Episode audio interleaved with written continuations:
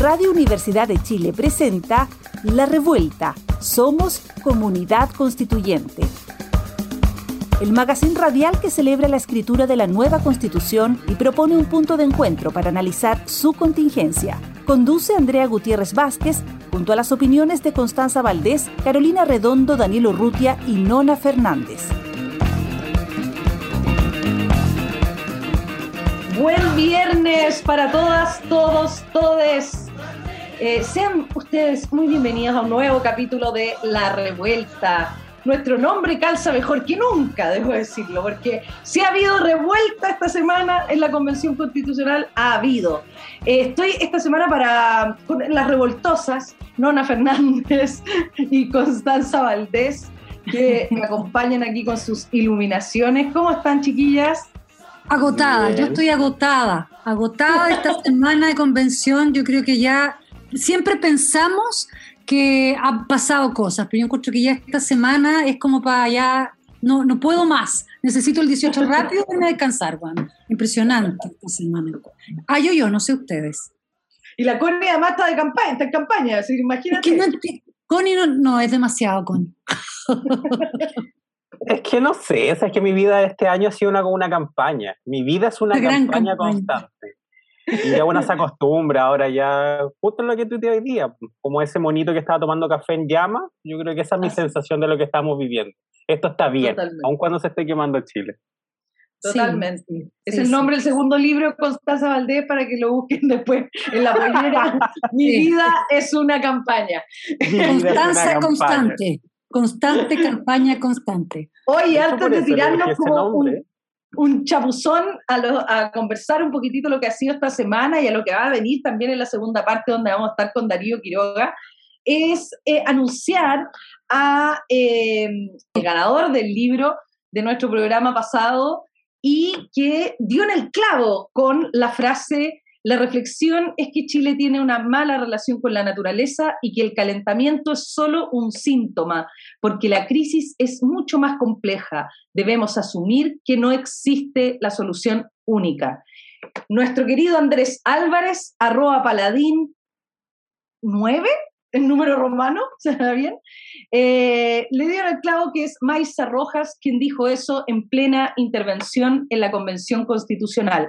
Para usted, señor, el libro de la tremenda escritora nacional y que además nos acompaña en este programa, va a quedar, digo, desgarrado y prendado de Avenida 10 de Julio, que es el libro que en esta semana nos entrega nuestro querido oficiador editorial Alquimia, que les queremos mucho y que colaboran con la revuelta para que podamos darles este libro de Nona Fernández a Andrés Álvarez. Andrés, la producción del programa se va a contactar contigo para que Editorial Alquimia te haga llegar ese libro. ¿Cierto? Cierto. Así, cierto. Oye, vamos, voy a entrar al tiro, porque todo se revuelve aquí, voy a entrar al tiro al silabario. ¿Qué les parece? Eh, entonces vamos con nuestra sección. El silabario constituyente. Palabra del día.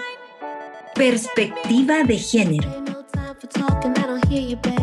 Y tenemos acá un concepto con el que yo abro un poco los, los fuegos, que es que la perspectiva de género se refiere a la metodología y a los mecanismos que permiten identificar, cuestionar y valorar la discriminación, desigualdad y exclusión de las mujeres, la que se pretende justificar con bases en las diferencias biológicas entre mujeres y hombres, así como las acciones que se deben emprender para actuar sobre los factores de géneros y crear las condiciones de cambio que permitan avanzar en la construcción de la igualdad de género. La perspectiva de género permite analizar la forma en la que se crean y perduran sistemas sociales a partir de un determinado punto de vista del sexo, el género y la orientación sexual. Señoras, jóvenes, ¿qué podemos decir sobre esto, Constanza? Usted que sabe tanto de todo. Oh no solo de esto. Mira, yo creo que es súper importante entender que la perspectiva de género tiene que ver con un ámbito muy importante donde se aplica a todas las decisiones, a todas las políticas, a las leyes, a todo el ámbito de nuestra vida, en la manera que impacta específicamente la desigualdad de género, la violencia de género. Por eso se habla que la perspectiva de género tiene que ser transversal, De hecho, por eso mismo podemos hablar que la perspectiva de género también tiene relación con el concepto de la interseccionalidad como herramienta para analizar las distintas circunstancias, las distintas problemáticas. Entonces, en ese sentido, la perspectiva de género no es solamente de un ministerio, no es solamente de una oficina, no es solamente de una obra o, de, pensemos también, una canción, sino es parte de todo lo que hacemos en nuestro día a día. Incluso el acto más simple de caminar mm. por la calle puede tener perspectiva de género. Hay ciudades feministas. Ay, me encanta. Quiero ir a vivir ese lugar. Quiero construir ese lugar. Oye, y a mí una de las cosas que más me, me gusta de, para hacer entender de repente algunas mentalidades que son un poco obtusas, ¿cierto? Y que piensan que esto significa como una, una lógica de, de mm, como revanchismo, ¿no? Siempre se lee esto como en nomenclaturas un poco eh, de caricatura o medias violentas, es entender que el, el escenario que habitamos, el, el, contexto social en el que vivimos, no tiene un carácter neutro, ¿no? No tiene un carácter neutral, sino que existen exclusiones de antemano que debemos observar a través de esta perspectiva de género. Es decir, esta perspectiva de género nos permite entender esas exclusiones históricas y trabaja entonces no haciendo de cuentas que tenemos que ser ecuánimes, sino que tenemos que ser conscientes que no es que el, que el escenario ya es desigual, ¿no? Y que desde ahí estamos trabajando. Así que eso es lo importante también de la transversalidad en la convención. Y sabes que una manera de observar lo que tú estás diciendo, Andrea, puede, lo podemos poner acá sobre la, sobre la mesa en la conversación, es cómo la violencia, sobre todo en redes, en la convención, se ha dado con las constituyentes. Eh, esto no es algo que haya ocurrido esta semana, es algo que viene ocurriendo desde el inicio de la convención. Hemos tenido los testimonios de las compañeras que están constantes, o sea, ya están como hasta acostumbrándose a esta violencia constante por redes y por redes también, hay que decirlo, que les va llegando día a día. Si hasta, hasta Tere Marinovich ha, ha, sufrido violencia. Y eso es súper fuerte de constatar. Eso es súper, sí, pues, de hecho, los antecedentes que hay, como un poco para contextualizar, es que la violencia online aumentó en un 12% a las convencionales constituyentes y eso significa que hoy en el universo que hay de interacción en las redes sociales, un 75% de las mujeres constituyentes están sufriendo eh, violencia digital. Y vimos esta semana también una declaración bien potente que sacó eh, la red chilena contra la violencia hacia las mujeres en este mismo sentido, ¿no? También en la defensa de las posiciones y de las compañeras feministas que están adentro.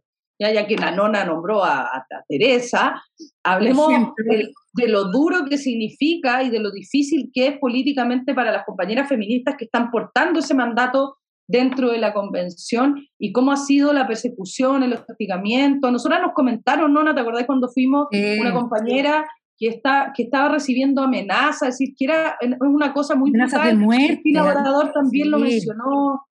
Ha sido bien duro la mayoría también de las compañeras que son defensoras de, bueno, de derechos humanos y de los derechos de la naturaleza, porque también se ha ido sectorizando hacia esos lugares también la violencia. Y es súper súper loco de observar, eh, eh, eh, como ese, ese gesto. Pero sabes que yo quiero pasar rápidamente, porque quiero, quiero tomar este tema, que es el tema de la violencia, cómo se ha, cómo se ha, cómo se ha ido, cómo la convención, o en este caso estamos hablando de las mujeres constituyentes, han sido receptoras de violencia online, para ampliarlo un poco más y observar lo que ha pasado esta semana y también ha estado pasando desde el inicio, cómo estamos esta semana hay que decirlo, ah, lo dijimos al comienzo, ha sido una semana súper ruda, súper difícil en la convención, no solamente para quienes están ahí, sino para quienes estamos involucradas en el proceso. Nos ha dolido mucho lo que ha ocurrido.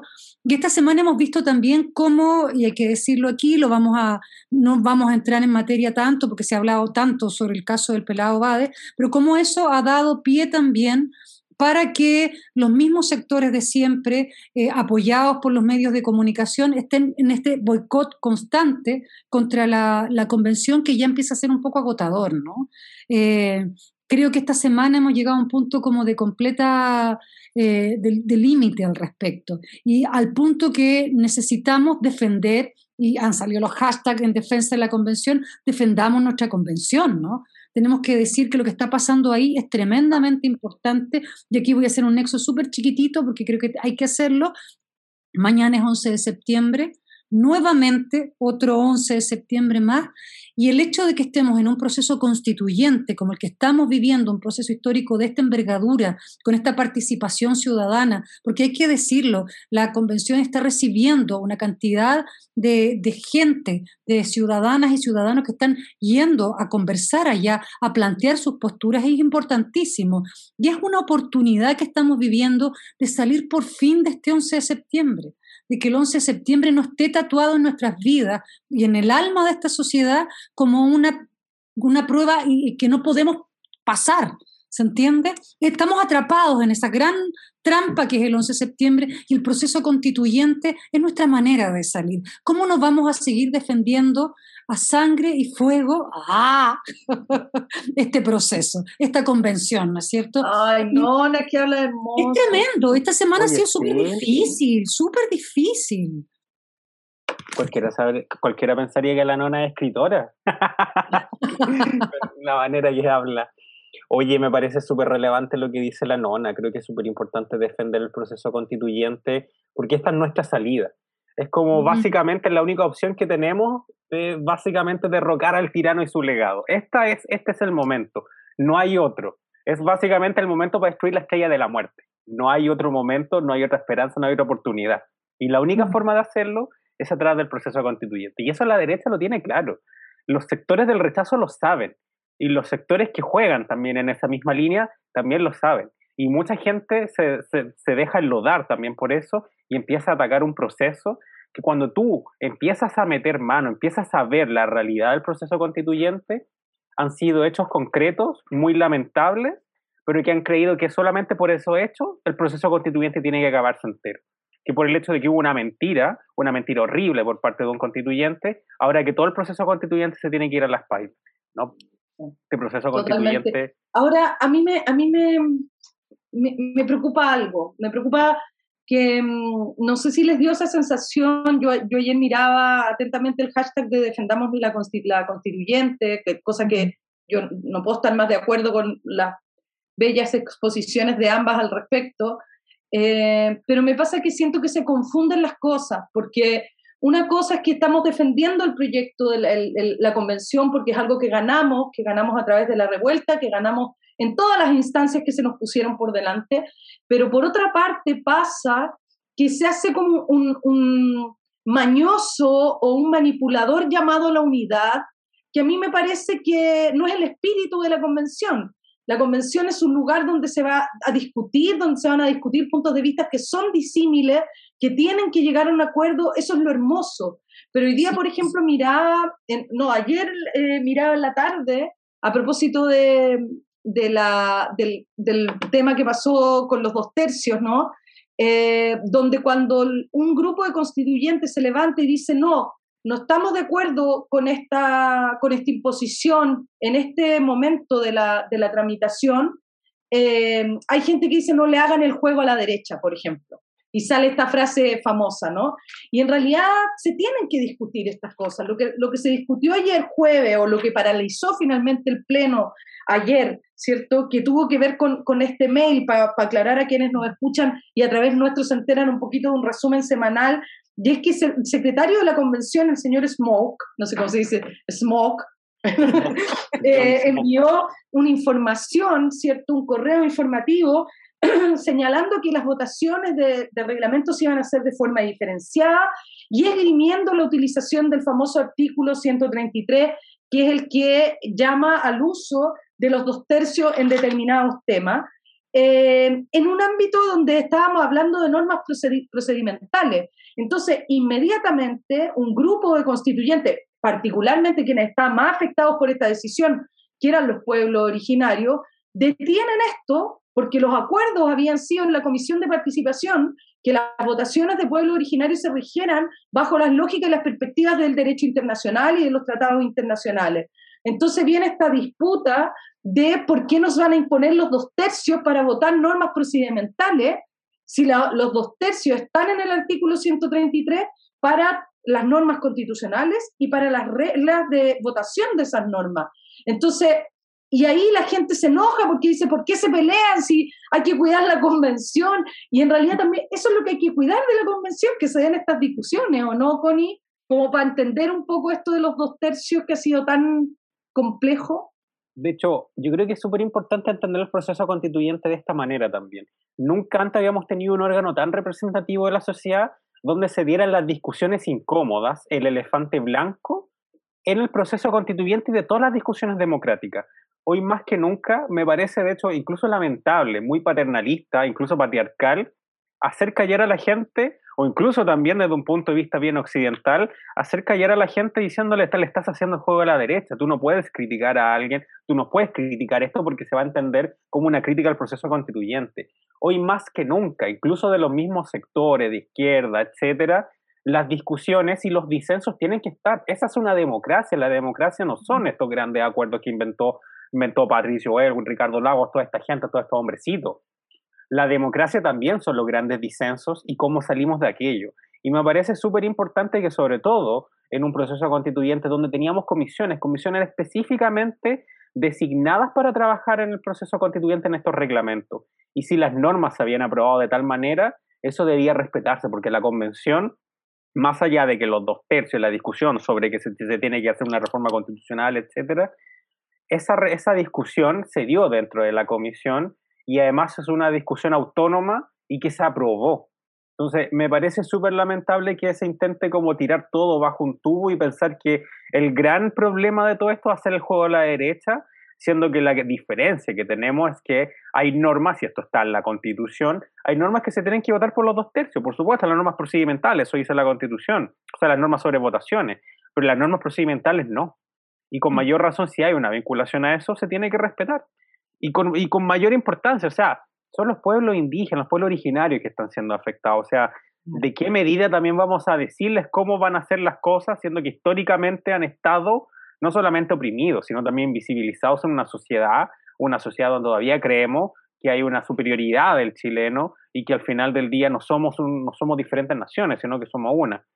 Entonces, yo no le tendría miedo a los disensos y a esas conversaciones, yo le bajaría un poquito a los cambios, específicamente a algunos constituyentes, típicamente hombres, oh, qué sorpresa, de, de, no, de tenerle miedo a los disensos y creer que cualquier crítica es, una, es, es hacer el juego de la derecha. Las críticas hoy más que nunca son necesarias para construir un polo de izquierda constituyente que pueda dar no solamente continuidad a este proceso, sino que también podamos también hablar de las cosas incómodas que tienen que ver con estos privilegios y que tienen que ver con las visiones que tienen muchas veces respecto a cómo debiera ser el proceso constituyente. Porque sin duda hay personas que intentan imponer también esos privilegios, esos privilegios del distrito 10 quizás podríamos decir. Claro, sí. Oye, ah, y justo dejaron a, la, a las patipeladas del distrito y la dejaron afuera. Sí, lamentablemente. lamentablemente. Oye, pero ¿sabes que yo quiero decir algo cortito agregándole a, a, lo que dice la CONI, que efectivamente aquí lo interesante, el proceso constituyente se arma por la forma, la forma que se desarrolla el proceso constituyente es lo más importante. Acá eh, tenemos que olvidarnos de llegar rápido a los acuerdos, tenemos que olvidarnos, no, porque acá estamos haciendo todo de nuevo y eso es lo importante. Y si, si, hay problemas, se enmiendan, se repiensan, que es un poco cuál la, la, lógica que ha sido, que ha sido una lógica desordenada y caótica. Exactamente. Y la mesa dice algo y la todos se van contra la mesa y la mesa lo piensa y la mesa lo vuelve a replantear. Y es, y es así, una dinámica de error, de observar, de escuchar. Y no estamos acostumbrados a eso. Y eso es súper, eh, y eso es lo que estamos cambiando.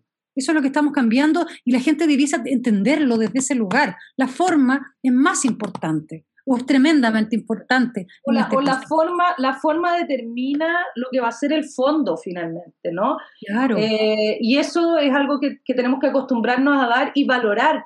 Esto que pasó el mismo jueves, ¿no? Donde se plantea eso, se trata de pasar un poco esta máquina, pero después viene una revisión y se dice vamos a escuchar todas las voces. Bueno, ver esas cosas en vivo y en directo el digo, me arrepiento y pido disculpas, excepto Pelado se excedió un poquitito, eh, te pasaste unos pueblos, pero en, general es un ejercicio que uno valora muchísimo porque uno está cansada de ver gente autocomplaciente que siempre se encuentra la razón a sí mismo. con eso voy a irme al corte comercial, chiquillas, amigas de mi alma, eh, y vamos a volver con eh, Darío Quiroga ¿quién lo vamos ahí que se haga, que se tire con ventilador con esta cuestión que pasó con, con, con Pelado y con la lista del pueblo y con todas las cosas que han sucedido? Así que muchas gracias. Nos vemos en un ratito, o no, escuchamos en realidad. Nos escuchamos en un ratito. Ya volvemos. Sigue en la revuelta. Somos comunidad constituyente. Radio Universidad de Chile 102.5 FM.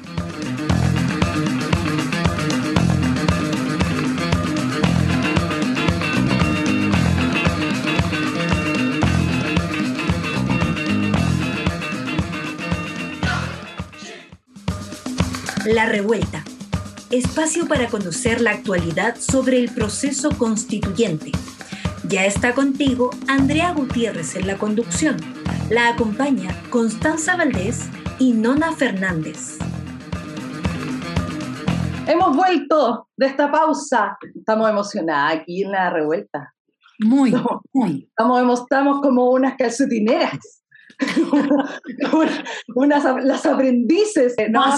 con el máster. Estamos acá, como les contamos en la primera parte, estamos acá con un amigo querido, sabio en estas, en estas áreas, en estos ámbitos que estamos analizando en la revuelta, eh, que es Darío Quiroga, que como ustedes saben, cada vez más estrella, eh, es sociólogo, ¿cierto? Su ámbito en realidad de trabajo es el, mundo sindical, ¿no? Eh, y además columnista en distintos lados, pero sobre todo hoy día lo conocen desde la Cosa Nostra, que es su, emprendimiento, digamos, su emprendimiento ahí junto a Las su amiga, en la esquina.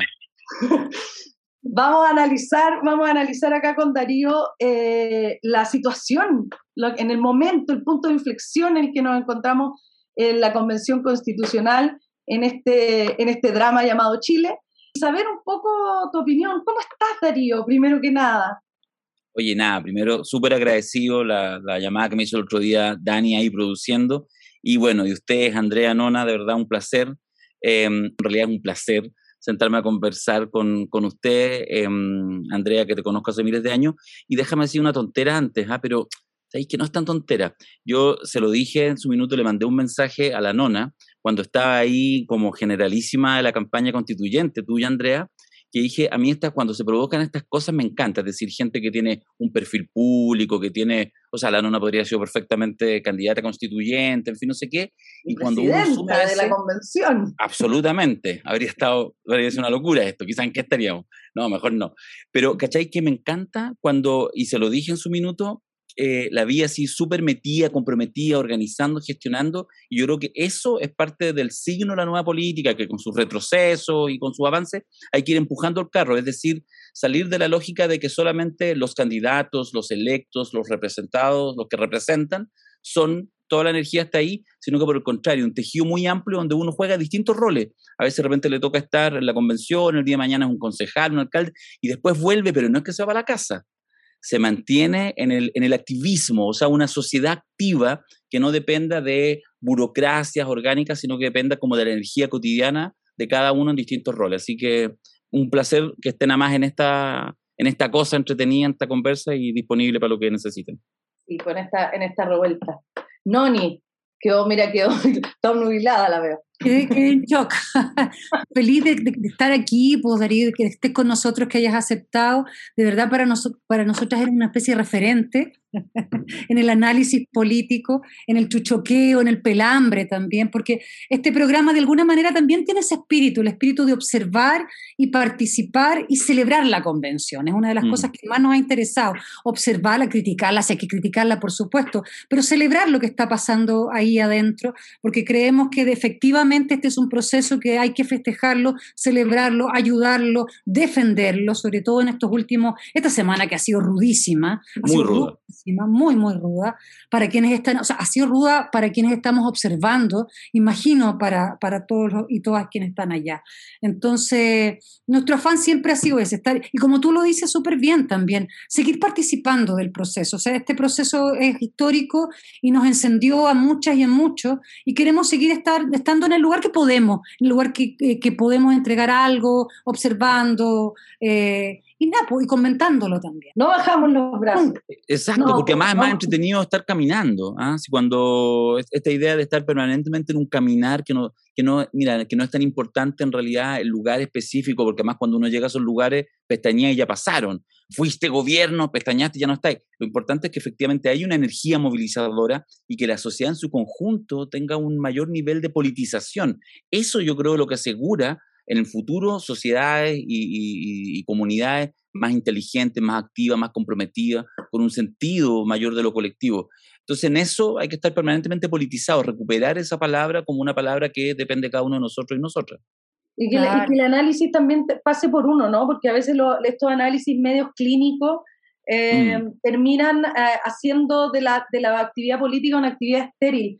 Y en ese sentido, Darío, como con lo que ha pasado ahora, que ambos lo mencionaban, eh, y lo saben también quienes nos escuchan, ¿no? Eh, yo diría que, que, el acto más dramático, el hecho más dramático es lo que pasa con, con Rodrigo Rojas Bade, eh, pero que ha sembrado, que ha generado una suerte de, de, movimiento político que se entrecruza, ¿no? que no es solo puro de la convención, sino mm. que se entreteje con todo lo que está pasando políticamente eh, en el país y que hoy día sitúa a la Convención Constitucional en una situación de dificultad de volver a salir a defenderse y mm. de lo que yo no soy muy, muy, muy amiga de las encuestas, pero las encuestas les encanta salir todo el tiempo mostrando cómo, la, cómo pierde credibilidad, la Convención Constitucional.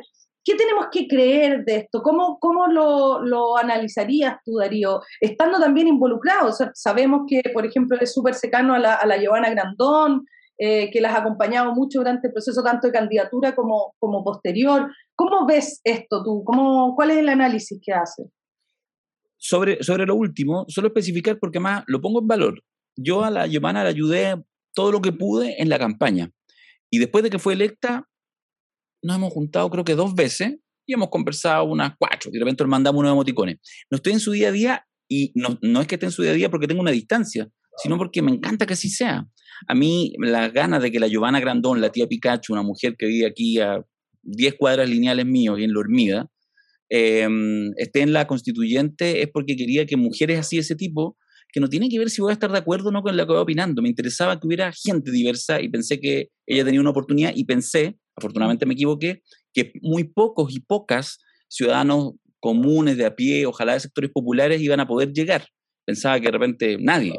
Y por lo tanto me parecía importante que ella utilizara el personaje. Entonces, eh, en buena hora, que fueron muchos más y que efectivamente la posibilidad de las listas independientes, lo paritario, los cupos reservados a pueblo originario, permitió que mucha más diversidad, que es algo que yo creo que hemos valorado todos y todas, incluso casi de todos los sectores políticos, ¿eh? han valorado esta convención, lo cual no deja de ser interesante. Todo el mundo la valoró, y, y, entonces el Parlamento siguió y no hizo los cambios para, para que la elección parlamentaria pudiera tener las mismas reglas. O sea, encontramos unas reglas virtuosas, pero ¿para qué las vamos a repetir? Pues mejor sigamos por lo mismo de siempre. Una hueá simpaticísima. Bueno, hago esas, esa salvedad porque entonces a la Giovanna la estoy mirando a la distancia, feliz, feliz de lo que está haciendo, incluso cuando a veces no estoy tan de acuerdo. Por ejemplo, ahora ella ha sido muy indulgente con, con el pelado Bade. La entiendo, la comprendo. Yo no. A mí me destrozó el corazón, pero me duró hora y media la pena y no, me parece que hay que ser categórico, o sea, inflexible. Lo que está ahí es la mentira. Es justamente lo que estamos en contra. Por supuesto que uno la ve de manera más nítida, más brutal. No, no la ve más brutal. La ve más nítida cuando está en, en las élites que abusan, en ese gran empresariado, cuando tú ves los acuerdos políticos, qué sé yo, la iglesia, las altas jerarquías, cuando ocultaban abuso. Entonces tú decís, bueno, pero ellos han abusado toda la vida. Por lo mismo, no hay que ser indulgentes cuando efectivamente uno que nos representa, que nos representaba tan bellamente, como era este gesto performático de este pelado enfermo de cáncer, disputando, dando la lucha en primera línea, cuando él construyó en torno, eh, lo construyó en torno a una mentira basal, profunda, radical, no. Para mí, para mí es más brutal que el gran empresariado que se colude, porque de ellos lo espero. No esperas nada de ellos.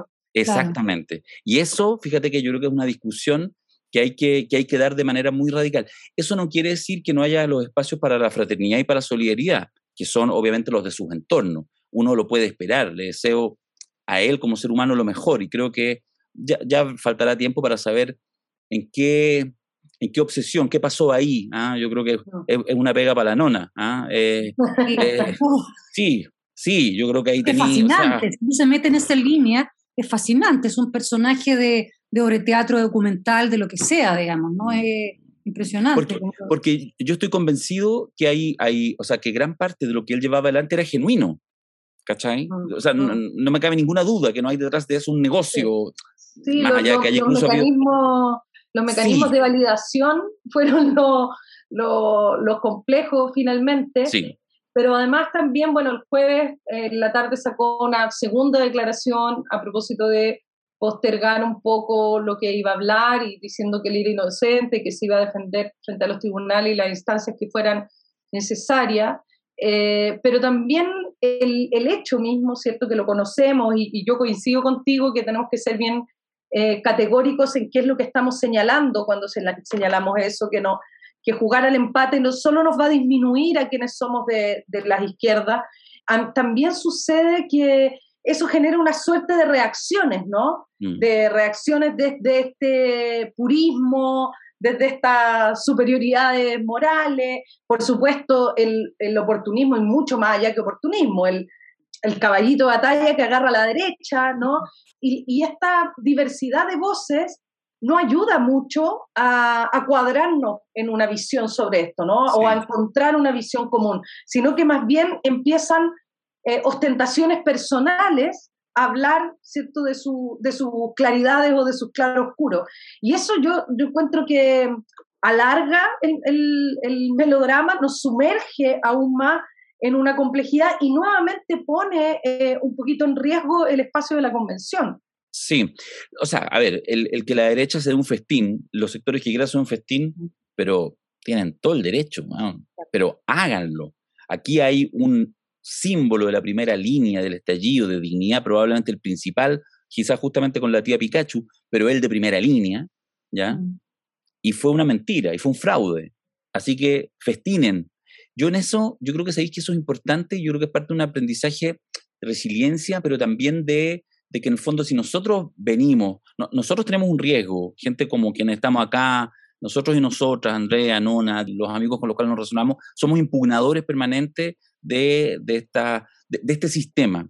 Y cuando uno es impugnador, y cuando uno, esa palabra que a veces parece tan grande que uno debería asumirla, cuando uno tiene una perspectiva revolucionaria de pensar el mundo, la vida, la estética, la belleza, etc.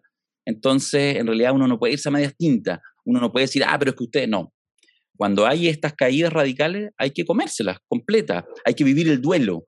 ¿ah? Y, de hecho, no, por eso no es casual cuando uno analiza las fases del duelo, que seguramente muchos todavía están en negación, pero y pasarán a la ira y tendrán que pasar todas las fases y en algún momento tendrán que aceptar, porque aquí hay un duelo brutal. Ahora, ya volviendo al tema de la Asamblea Constituyente, a mí me parece que eh, o sea, primero, eh, hoy día de hecho están en un problema específico mayor, ya con el tema de los dos tercios, la cosa no era tan simple, salieron algunas impugnaciones, pero bueno, es obvio, yo creo que ha hecho un buen trabajo la convención, yo estoy orgulloso de la convención, ¿sabéis qué? A mí no me preocupan tanto lo que vaya pasando con las encuestas, porque las encuestas van a ser un vaivén, aunque incluso aunque planteen la realidad. Anótenlo por ahí, déjenlo grabado por ahí, capítulo número 5 de la revuelta. El plebiscito de salida va a superar el 80-20 del de entrada, lo va a superar. El, me refiero el apruebo. Pero se lo firmo donde quieran. ¿ah? Eh, va a ser 85-15, va a ser 90-10. Esos son mis pronósticos. Y de ahí no me mueve nadie y voy a tener razón. Así que no me preocupa eso.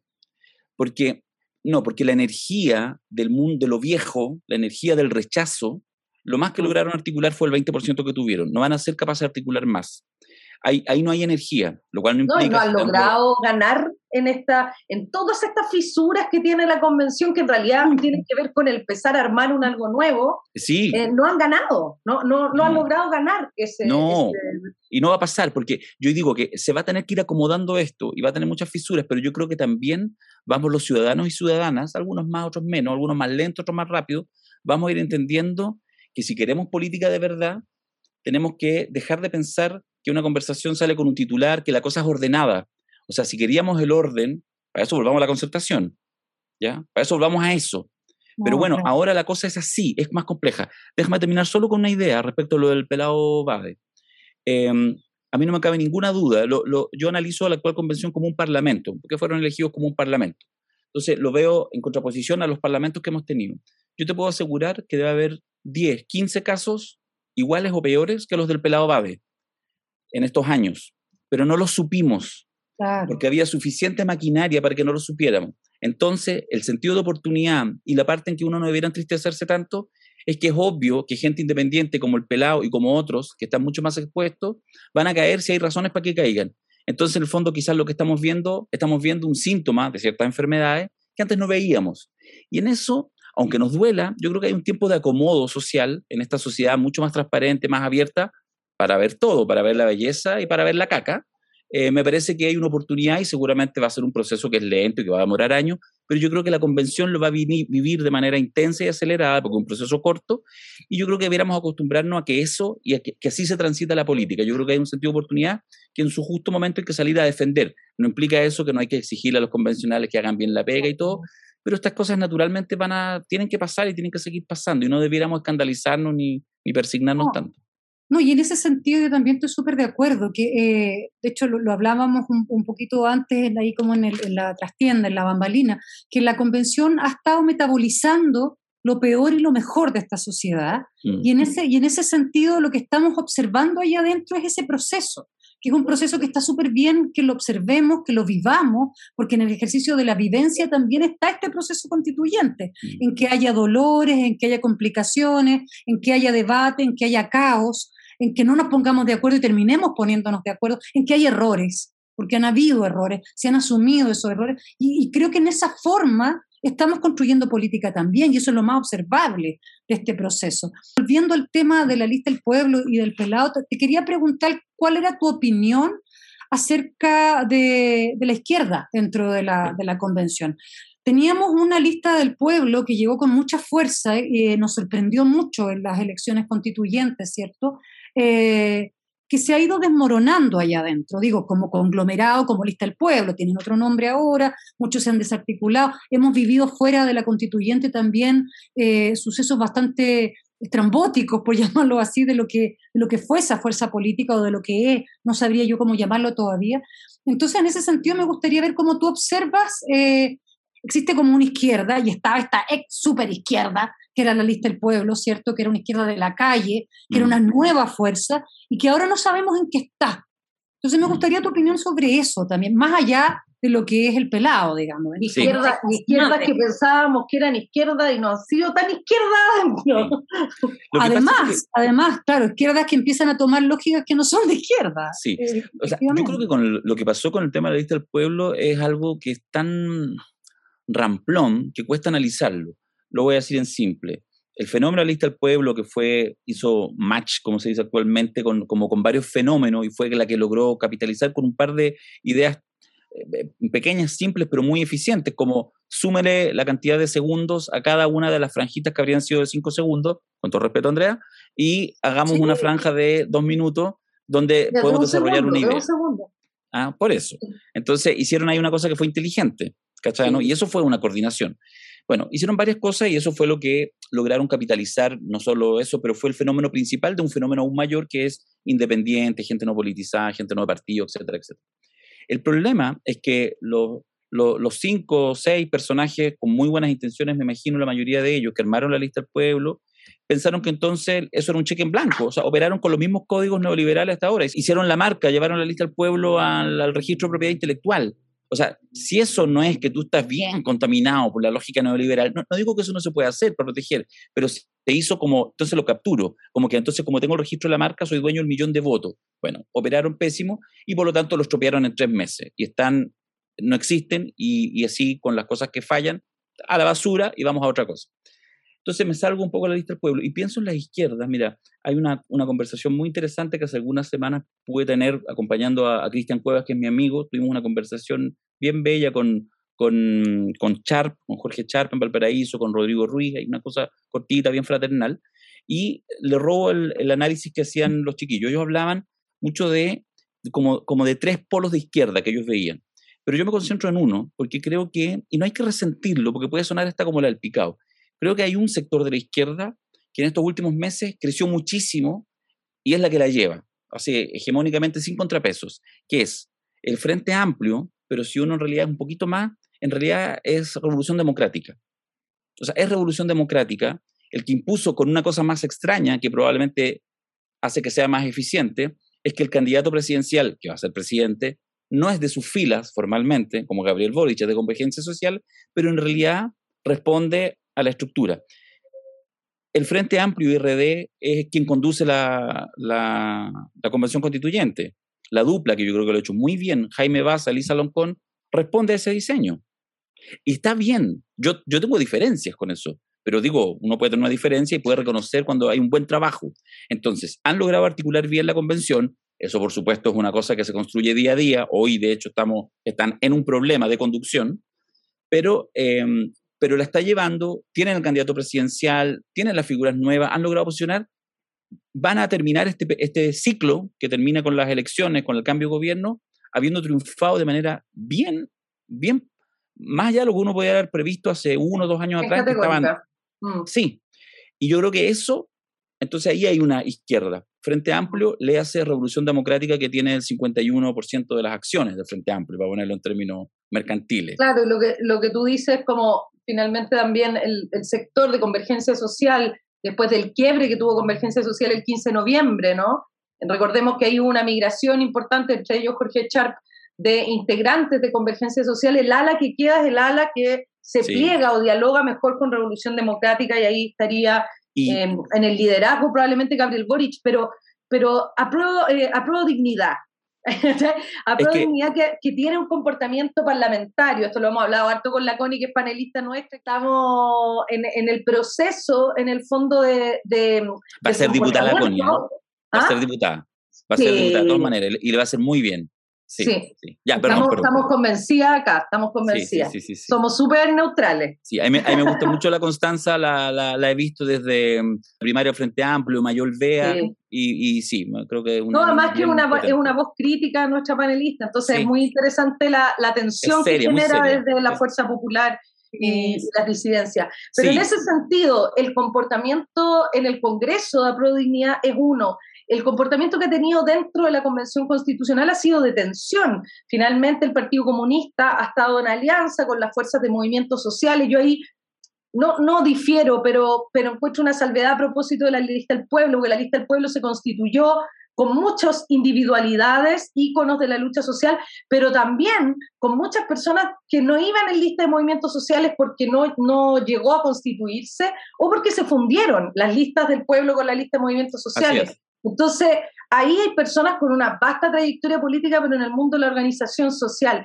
Esa gente se ha aplicado mucho más a Chile Digno, ¿no? O Chile Digno a ese, grupo. Eh, han tenido una agenda muy ágil, con mucho trabajo, y por otra parte ha estado el Frente Amplio mucho más cercano a esta articulación socialista que hay adentro, que digamos que todo esto está permeado por independientes que iban también en esas listas. Eh, de esa configuración, como, ¿qué podemos leer pensando que, como tú dices, hay una contaminación cruzada con, la, con las elecciones presidenciales durante todo el rato, ¿no? Va, a estar permeado la discusión constitucional con ese, con ese debate. Claro, lo que pasa es que justamente en esta triada que le robo el análisis a, a Sharp, eh, donde destacaba el Frente Amplio, RD, entonces el segundo era el polo más bien del PC, pero el polo PC, si bien PC y sus amigos, pero yo creo que todavía están viviendo algunas tensiones internas bien invisibilizadas. De hecho, yo que fui militante comunista hartos años, no, hace poco tiempo atrás, incluso me ha costado leer ciertas alianzas que me parecían improbables y ciertas enemistades que también me parecían improbables. ¿Como cuál alianza improbable? Ay, no, me digáis, no me digáis, no, no me hagáis. ya no está ahí en el padrón, ya no está ahí en el padrón. Es yo soy de esos excomunistas que todavía se golpea el pecho. ¿ah? todavía soy disciplinado. Claro, es que eso pasa, fíjate, es raro eso pasa un poco con los comunistas. Bueno, el, no, pero por ejemplo, que si yo ver de pronto a, a, Daniel Jado súper cercano a Lautaro Carmona y a su vez ah, distanciado de Telier, los reportes que llegan es que hubo ahí harta tensión. Me llama la, me llama la atención eso. Eh, mm. y creo que en realidad hay una, yo creo que fue muy dura la derrota, mm, toda la derrota del proceso del Daniel Jadwe, eh, pese al éxito de igual de la votación, del aumento y todo, y por lo tanto yo creo que hay que esperar que las fuerzas se reacomoden. El PC en eso es súper pragmático y por lo tanto seguro que está preocupado de, del tema parlamentario ese es su negocio, cuánto mete ahí, etcétera. Y en eso es bien probable, con todo el cariño que yo le tengo a mis compañeros, ex compañeros y compañeras comunistas, es que en general eh, yo creo que ahí hay una cierta miopía para seguir pensando que, eh, que la acumulación de poder pasa por cosas formales como cierta cantidad de cargos, ¿cachai? Entonces, y eso así, así, un chasqueo de dedo y se va. O sea, la, la votación, el, el, poder que tú adquieres con una votación dura, no sé, 24 eh, horas, la celebración, ya dos semanas, tres meses, listo. Chao. A los tres meses ya estáis Después la notoriedad, claro. Después cómo marcáis la agenda. Y los liderazgos son una trituradora de carne. O sea, a la Elisa Loncón no la conocía nadie en Chile, salvo su cercano y alguna gente más, hace tres meses. Y ya están sus primeras canas, para ponerlo en términos metafóricos. Eh, ojo, trituradora de carne. Entonces, en el fondo, yo creo que en eso hay que ir mirando más todo este proceso, todo este cambio de ciclo, y por eso yo creo que hay que reconstruir formas distintas de hacer política. Em, y eso yo creo que es una cosa en la cual probablemente a los partidos les va a costar más, les cuesta más, y por eso es súper importante, ya, se murió la lista del pueblo, listo, muerte enterrada, me da lo mismo, pero hay gente y hay energías, hay dinámicas que tienen que seguir existiendo, porque la lista del pueblo es algo que está representando y que tiene que seguir activo. Así que yo ahí tengo, tengo harta esperanza en que con estos vaivenes que los va a ver, eh, eh, se va a ser capaz de ir construyendo ciertos polos, ciertos focos, lo territorial, súper importante, la emergencia lo territorial, la emergencia justamente de todos los tipos de disidencia, ¿ya? que no es solamente lo distinto, ¿ah? es la disidencia, la capacidad de impugnar todos los modelos. Y eso yo creo que es algo que nos vamos a ir encontrando y de repente sí, porque eso sí que es bien extraño en esta aventura presidencial, que finalmente toda la energía del estallido quedó fuera, no tiene candidato. No digo que no alguien pueda votar contento por Boric o por Artés, por Meo, por quien quiera, hasta por la Llana Proboste. Pero no deja de ser raro. Meo no va a poder. ¿Quién sabe? No, no sé todavía. Tengo mis dudas, yo tengo la sensación de que se va a volver a subir. Bueno, pero eh, es raro igual que así como uno podría pensar así como este proceso no tiene un representante muy originario. Y eso es un momento de autocrítica, de reflujo, pero que puede ser interesante para seguir pensando y seguir avanzando. Así lo veo yo por lo menos. La, la articulación además son, tiene su, sus momentos. Eh, oye, Darío, se, se, nos, se nos pasó el tiempo volando, Nona. Paguen el Zoom, paguen el Zoom. Vamos a tratar de tener una, un, zoom, un zoom de mejor calidad. No, Darío, toda, toda la suerte eh, del mundo. Siempre es muy bacán poder compartir contigo y desarticular además un poco de repente estos discursos que se instalan o estas lógicas que se instalan o, esta culpa, esta cosa de hacer política culposa, ¿no? De, mm. tan, tan sufriente y como decía la nona acá, queremos rescatar, aunque sea la celebración llena de defectos, y de hilacha y de todas esas cosas que nos caracterizan en nuestra, nuestra convención y nuestra celebración. Así que darte las gracias por haber estado en la revuelta. Noni. Sí, no, Darío, un, beso grande, muchas gracias. Siempre creo que no va a ser la primera vez que te vamos a estar ahí golpeando la puerta. Vamos a ver, vamos a ver cómo podemos retribuir también esto, eh, compañeras. Así ya, la, las voy a molestar. La nona, la nona te, la nona te va a mandar un libro autografiado. Ah. Podemos, tenemos un auspicio aquí de una editorial, también podemos mandar el libro, es verdad. Ah, ya. Aquí en mi casa creo que están todos los tuyos, fíjate. tienes que pasar a firmarlos nomás. Qué emoción, qué emoción. Tienes que pasar a firmar. pero la intelectual de mi casa es la Carla, yo soy, yo soy un burro, pero ella me cuenta, como la antigua. ella me hace el cuentos a mí, que yo soy un, un ignorante, pero que no se sepa. Sí. no, la verdadera figura, la verdadera figura es hogar, algún día será justicia, algún, día será justicia. Eh, oye, eh, muchas gracias, muchas gracias por esto. Muchas gracias, Darío. Un placer. Y seguimos con la revuelta. Así que yo voy a hacer un llamado de atención a nuestro jefe mayor, don Patricio, a usted le hablo. Ah, yo creo que no cabe la revuelta en una, en una sola jornada. Eso pedimos aquí. El sindicato de la revuelta lo pide. no, se nos hacen súper cortos los capítulos, yo me quedo con ganas, lo pasamos tan bien. Oye, vamos a nuestro regalo de la semana, Noni, ¿te parece? Nos dices tú cuál sería la frase que nuestros espectadores tienen que saber quién dijo, ponerlo en nuestras redes sociales, Twitter, Facebook e Instagram, y se ganarán un libro. Aquí va que la convención esté al servicio de las necesidades y anhelos populares. No nos dejaremos amedrentar. Las mujeres hemos venido a transformar todo lo que nos dijeron que era imposible. Buena frase. Quien sepa, quien dijo esa, esa tremenda frase, ¿eh? va a recibir de regalo No soy tan moderna de la poeta chilena Elvira Hernández, que es una larga conversación inédita y peculiar, un diálogo cruzado entre los yoes de la autora. No soy tan moderna, urde un relato vital, reflexivo, bajo el signo que es Elvira Hernández. La poesía busca que uno se haga todas las preguntas que pueden hacerse sobre las palabras. Hermoso. Mm. Así es Elvira Hernández, eh, tienen que conocerla si no la conocen y quienes la conocen tienen que seguir sumergiéndose en su universo. Esperamos que algún día Elvira Hernández sea premio nacional, además de este país. Eh, oye, eh, tenemos una novedad porque este programa es así.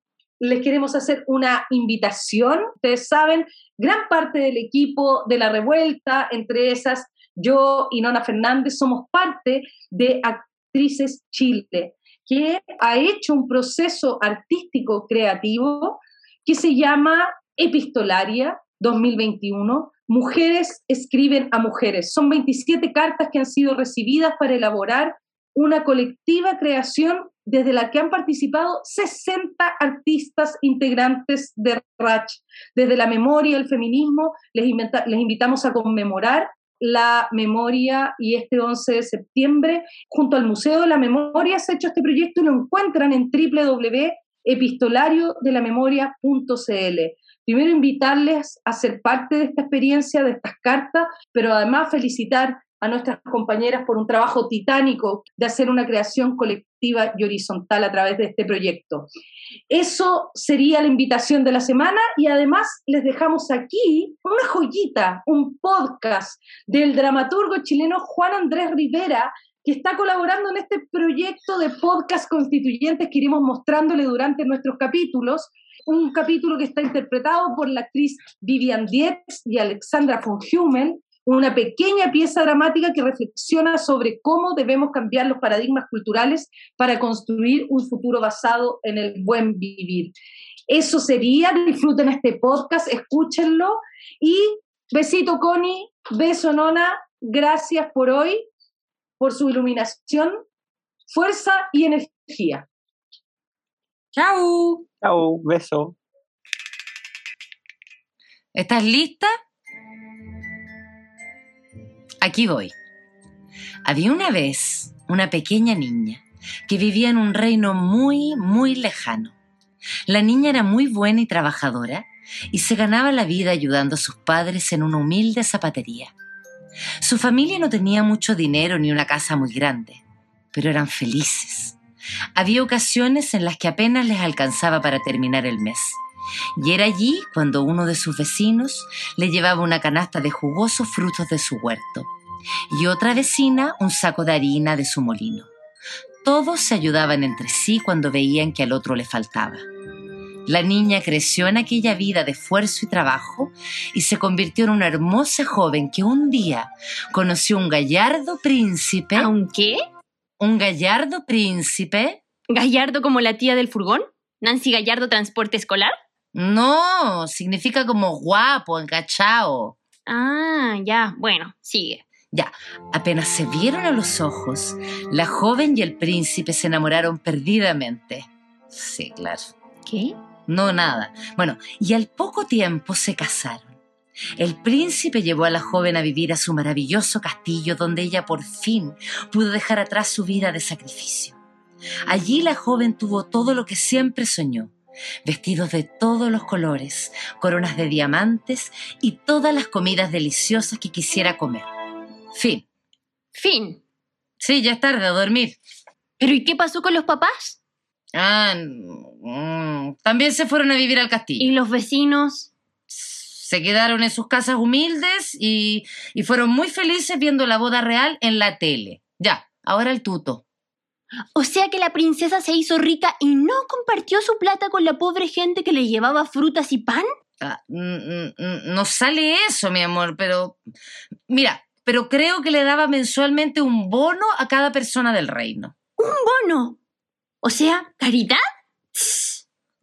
¿Cómo lo habrías terminado tú? O sea, ya, Supongamos que si se enamoró así de rápido del príncipe Gallardo Transporte Escolar y se fueron a vivir al castillo, Mínimo que luche por cambiar un sistema feudal y monárquico por una democracia participativa, donde acumular tanta cantidad de joyas y ropa no solo sea considerado inmoral, sino inconstitucional. Que se fomente la colaboración que los vecinos ya tenían para que puedan seguir trabajando sus tierras, pero con dignidad, sin explotación y siempre cuidando el medio ambiente. Que el castillo se convierta en un centro cultural donde los aldeanos puedan distraerse del trabajo y reflexionar sobre sí mismos que los ricos no sean los únicos que puedan optar a un felices para siempre. Eso nos debería tocar a todos. Mm. Bueno, la verdad sí, hija. Tienes razón. ¿Cierto que sí? Ya. Ahora léeme la del conejito feliz que quede prendida. Radio Universidad de Chile presentó La Revuelta. Somos Comunidad Constituyente el magazine radial que celebra la escritura de la nueva constitución y propone un punto de encuentro para analizar su contingencia.